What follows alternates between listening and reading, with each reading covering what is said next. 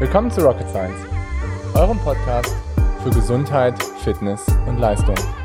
Mein Name ist Dr. Golo Röcken, ich bin Arzt und Coach. Und mein Name ist Dr. Leon Konschalla, ich bin Ärztin und Wissenschaftlerin. In diesem Podcast wollen wir euch die neuesten wissenschaftlichen Erkenntnisse näher bringen und euch zeigen, dass die Verbesserung eurer Gesundheit und Leistung keine Raketenwissenschaft ist. Ist Power oder Pace wirklich so entscheidend, wie man das immer denkt? Und ich sage nein. Ich habe die Erfahrung gemacht, dass Power und Pace, beziehungsweise die Wattwerte, die wir irgendwie sehen und die Pace-Werte, die ihr so beim Laufen gerade mal immer wieder feststellt und dass die Leute zwanghaft, sage ich mal, auf die Uhr gucken und das Ganze zwanghaft kontrollieren, dass das ganz häufig dazu führt, dass ihr euch nicht verbessert, sondern dass ihr tendenziell immer so ein bisschen zu hart trainiert und dass ihr tendenziell, dass es eher dazu führt, dass ihr euch vielleicht da auch, ja, ich sag mal, sogar Richtung Übertraining bewegt oder auch Richtung Verletzung. Und ähm, vielleicht dazu auch nochmal so eine ganz kleine Story da irgendwie auch von mir. Und zwar, ich habe mir relativ früh, sage ich mal, irgendwie so ein Wattmesser gekauft und ich fand das Ganze ziemlich cool und ziemlich fancy. Ich glaube, ich habe mir irgendwie meinen ersten Wattmesser gekauft, so 2012, 2013. Und damals waren die ganzen Dinger noch ziemlich, ziemlich teuer. Ich habe mir so den allerersten Power to Max irgendwie geholt. Und damals habe ich aber auch deutlich noch über 1000 Euro dafür bezahlt. Ich glaube irgendwie, ich weiß nicht genau. Ich glaube 1300 Euro oder sowas in der Art. Und habe eigentlich mein ganzes Training erstmal dann nur danach ähm, strukturiert und irgendwie auch durchgeführt. Und ähm, was mir halt einfach aufgefallen ist, ist, dass gerade bei Grundlagen-Sessions habe ich einfach so das Gefühl gehabt, okay, pass auf, ähm, du hast jetzt irgendwie als Zielvorgabe 200 Watt und die solltest du möglichst schnell und gut zu erreichen und dann auch möglichst lange in diesem Bereich bleiben. Was bei mir dazu geführt hat, dass ich manchmal Tage hatte, wo diese 200 Watt total entspannt waren. Und dann hatte ich aber auch wiederum andere Tage, wo ich vielleicht einfach auch so ein bisschen müde war oder vielleicht, wo ich vorher auch eine harte Session hatte oder wo vielleicht auch die Temperatur an dem Tag ein bisschen höher war. Und das hat dazu geführt, dass sich diese 200 Watt gar nicht mehr angefühlt haben wie 200 Watt. Und ich habe zu der Zeit überhaupt nicht auf mein Körpergefühl und auch überhaupt nicht auf meine Herzfrequenz gearbeitet. Und das hat letztendlich dazu geführt, dass ich mich immer mehr in den Keller trainiert habe und gerade so dann auch 2013, 2014 auch so das erste Mal so Richtung Übertraining gesteuert bin. Ich glaube, ich habe zu der Zeit sehr, sehr viele Fehler gemacht, habe einfach mein Training viel zu intensiv aufgebaut und auch eher zu viel Volumen neben dem Studium, neben dem Coaching und irgendwie neben noch anderen Belastungen, die ich zu der Zeit einfach auch so ein bisschen hatte.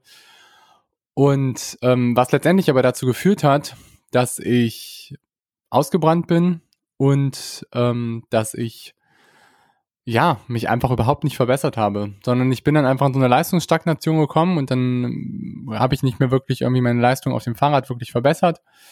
Und ähm, das Ganze hat sich einfach über Jahre, kann man sagen, nicht mehr verändert.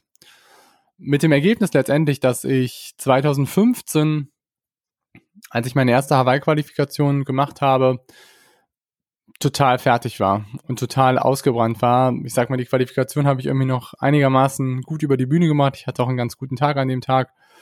Aber ähm, ich war eigentlich schon so auf der Kippe zu deutlich schlimmeren Übertraining. Und das hat sich dann auch manifestiert, als ich beim Wettkampf war auf Hawaii, wo ich wirklich total gegen eine Wand gefahren bin und total einfach ja, nicht mehr funktioniert habe. Sowohl nicht mehr funktioniert habe mental, aber auch nicht mehr funktioniert habe körperlich. Und ich will jetzt nicht sagen, dass das nur an den Wattwerten gelegen hat und nur an den Pacewerten, sondern sicherlich war das auch so ein Ding, dass viele Dinge zu dem Zeitraum nicht wirklich gepasst haben. Aber einer der Gründe, bin ich mir ganz, ganz sicher, warum ich letztendlich auch so stark dann ins Übertraining gerutscht bin, war einfach, weil ich mich so stark Richtung Power und Richtung Pace einfach immer orientiert habe. Und wenn wir uns das Ganze jetzt so ein bisschen einfach auch mal wissenschaftlich angucken, dann muss man sagen, ist es auch so, dass fast alle Wissenschaftler, seien es jetzt irgendwie Seiler, Silter, Ronnestadt oder andere Genossen, die mir jetzt vielleicht gerade nicht einfallen, benutzen zur Trainingsintensitätssteuerung, die sogenannte TID, Training Intensity Distribution, gibt's drei verschiedene Ansätze, wie man das Ganze bestimmen kann. Und der erste Ansatz Satz ist ähm, mit dem Beurteilen der ganzen Trainingssession, dass man sagt, okay, wie hart war denn wirklich jetzt die Session für dich? Und das macht man mit Herzfrequenz, dass man guckt, okay, in welchen Herzfrequenzzonen kommst du denn gerade? Und dann sagt man halt irgendwie, okay, du hast, bist irgendwie in den Bereich von einer kleinen Hitzone gekommen und deswegen ist das Ganze eine Hit-Session.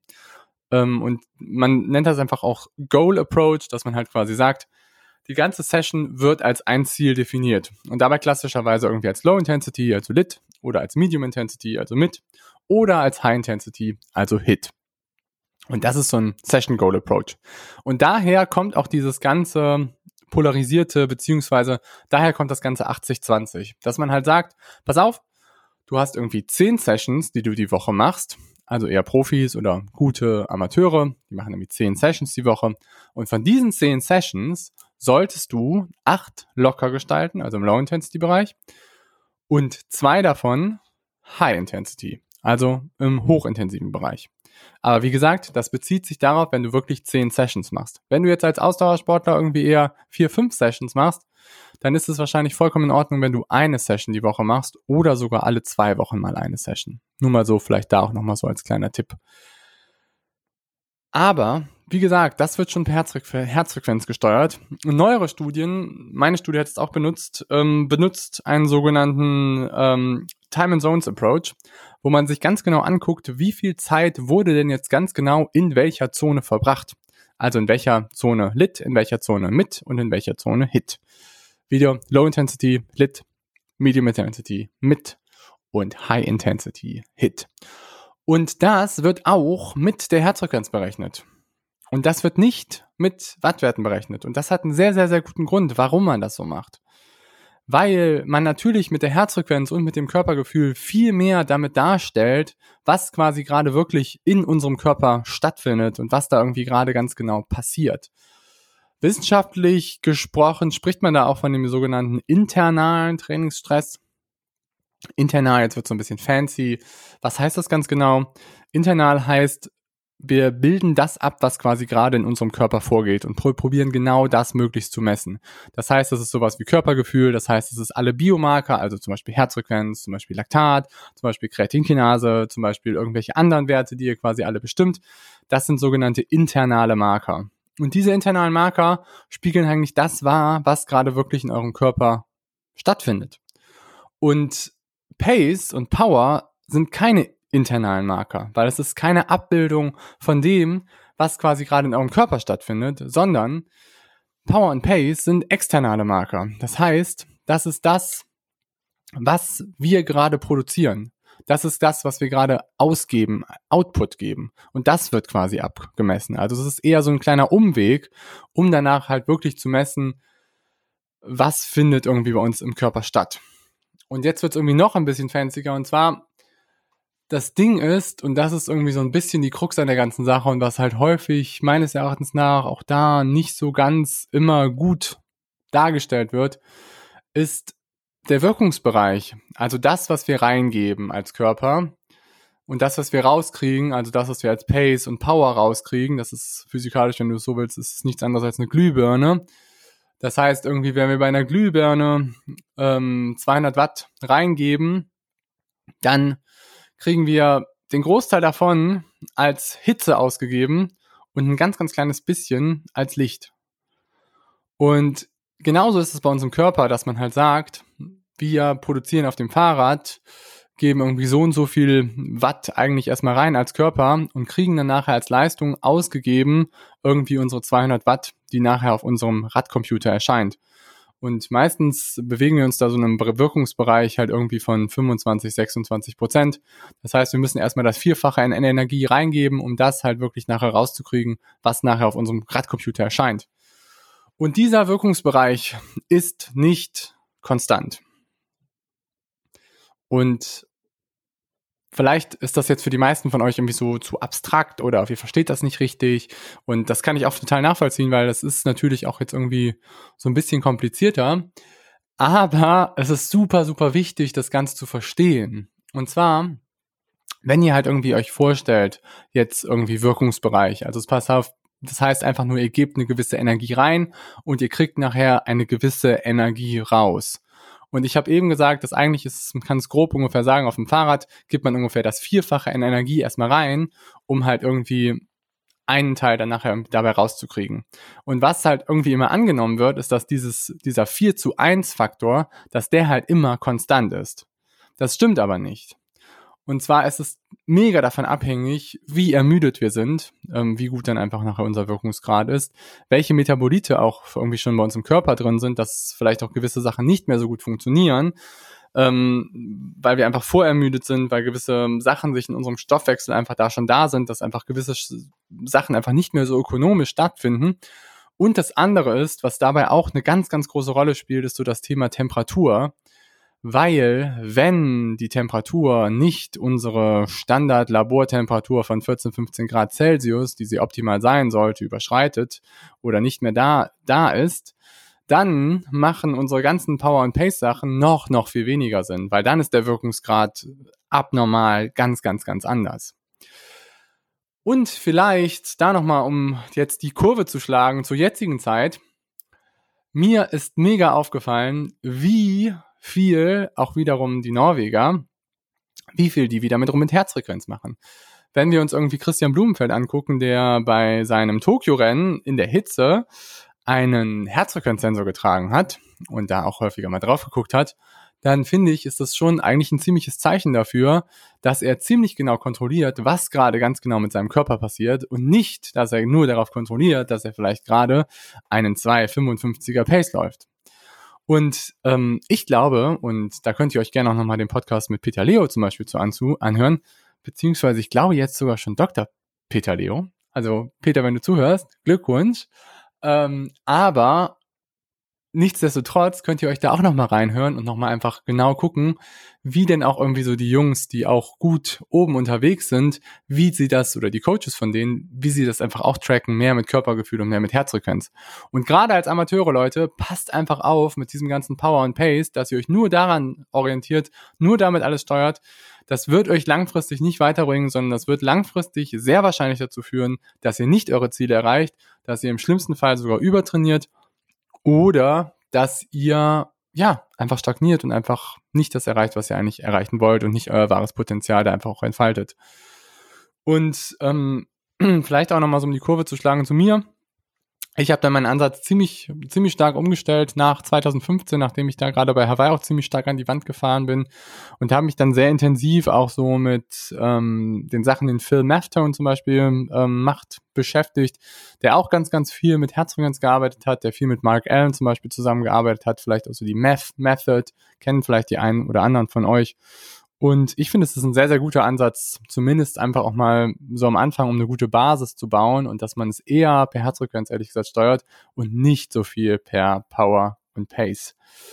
Und da vielleicht noch eine letzte Geschichte von den Norwegern. Ähm, Mr. Ingebrigtsen, ich weiß nicht genau.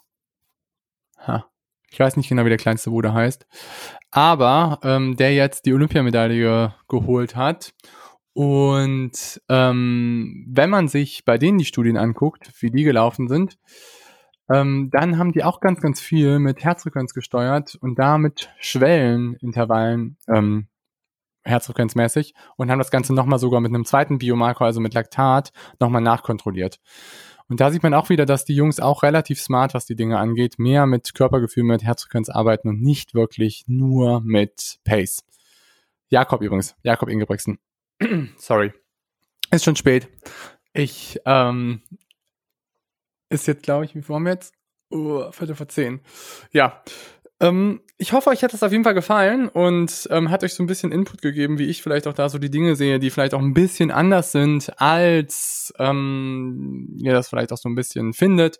Und gerade wenn ihr irgendwie merkt, so irgendwie, ach, krass, ey, manchmal fühle ich, dass 200 Watt sich ganz locker anfühlen und manchmal fühle ich, dass 200 Watt sich furchtbar anfühlen, dann kontrolliert euer Training definitiv eher nach Körpergefühl, dann nach Herzfrequenz und dann bewegt euch langsam Richtung Power and Pace. Klar, wenn ihr sehr, sehr fortgeschrittene Athleten seid und auch mal ganz spezifische Intervalle macht, kann es definitiv sinnvoll sein, natürlich auch gewisse Sachen dann auch nach Pacing und nach Power auf jeden Fall auch zu richten. Aber das Ding ist halt, dass immer nur von den Profis ausgegangen wird und immer nur von sehr, sehr fortgeschrittenen Athleten, die ein sehr gutes Körpergefühl haben, die sehr gute Herzfrequenzzonen auch haben, die sich da auch sehr, sehr gut selbst kennen. Und ich stelle immer wieder fest, dass das bei ganz vielen Amateuren noch nicht der Fall ist und dass man das erstmal alles so entwickeln muss. Und ich habe sogar auch einige professionelle Athleten, wo ich auch immer wieder merke, dass es daran am allermeisten hapert und dass das meistens auch der größte Hebel ist, damit ihr letztendlich wirklich erfolgreich werdet. Sehr gut. Ich hoffe, euch hat das gefallen. Ähm, Würde mich mega freuen, wenn ihr bei uns bei Spotify oder bei Apple den Podcast vielleicht mal bewertet, wenn ihr uns abonniert. Das hilft uns im Moment total. Ähm, die Zahlen gehen im Moment ziemlich gut nach oben und ähm, wir freuen uns. Freuen uns jetzt auch, ähm, vielleicht noch eine Folge mehr die Woche noch zu veröffentlichen. Wie gesagt, immer eine kürzere Folge, wo wir so ein, zwei Sachen besprechen. Und ähm, ja, demnächst kommt ein ziemlich cooler Gast. Also, freut euch drauf. Bis dahin, Leute, macht's gut und einen guten Start in die Woche. Bis dahin. Ciao, ciao.